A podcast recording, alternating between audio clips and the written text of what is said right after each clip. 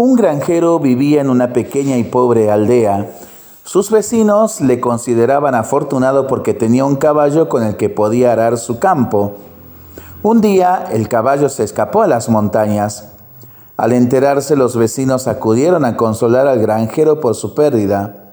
¡Qué mala suerte! le decían. El granjero les respondía, mala suerte, buena suerte, quién sabe. Unos días más tarde el granjero regresó trayendo varios caballos salvajes consigo. Los vecinos fueron a casa del granjero, esta vez a felicitarle por su buena suerte. Buena suerte, mala suerte, quién sabe, contestó el granjero. El hijo del granjero intentó domar a uno de los caballos salvajes, pero se cayó y se rompió una pierna.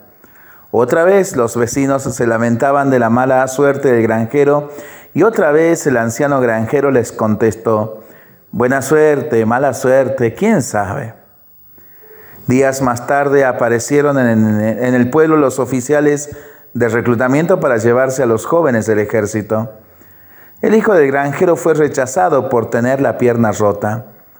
Los aldeanos, como no, comentaban la buena suerte del granjero y cómo no, el granjero les dijo, buena suerte, mala suerte, quién sabe. ¿Qué enseñanza podemos tomar de este curioso relato y de esa curiosa frase del granjero? Es realmente imposible saber verdaderamente si lo que nos sucede es bueno o malo. En lo que parece bueno puede haber riesgos y en lo que parece malo puede haber oportunidades. Vamos a pedirle al Señor que podamos obrar siempre bien. Para pensarlo y para rezarlo en familia y entre amigos, ¿no? Mientras lo hacemos, pedimos al Señor su bendición para este día y para esta semana que iniciamos. Le seguimos pidiendo por nuestras intenciones y nosotros responsablemente nos cuidamos y nos comprometemos a ser verdaderos instrumentos de paz.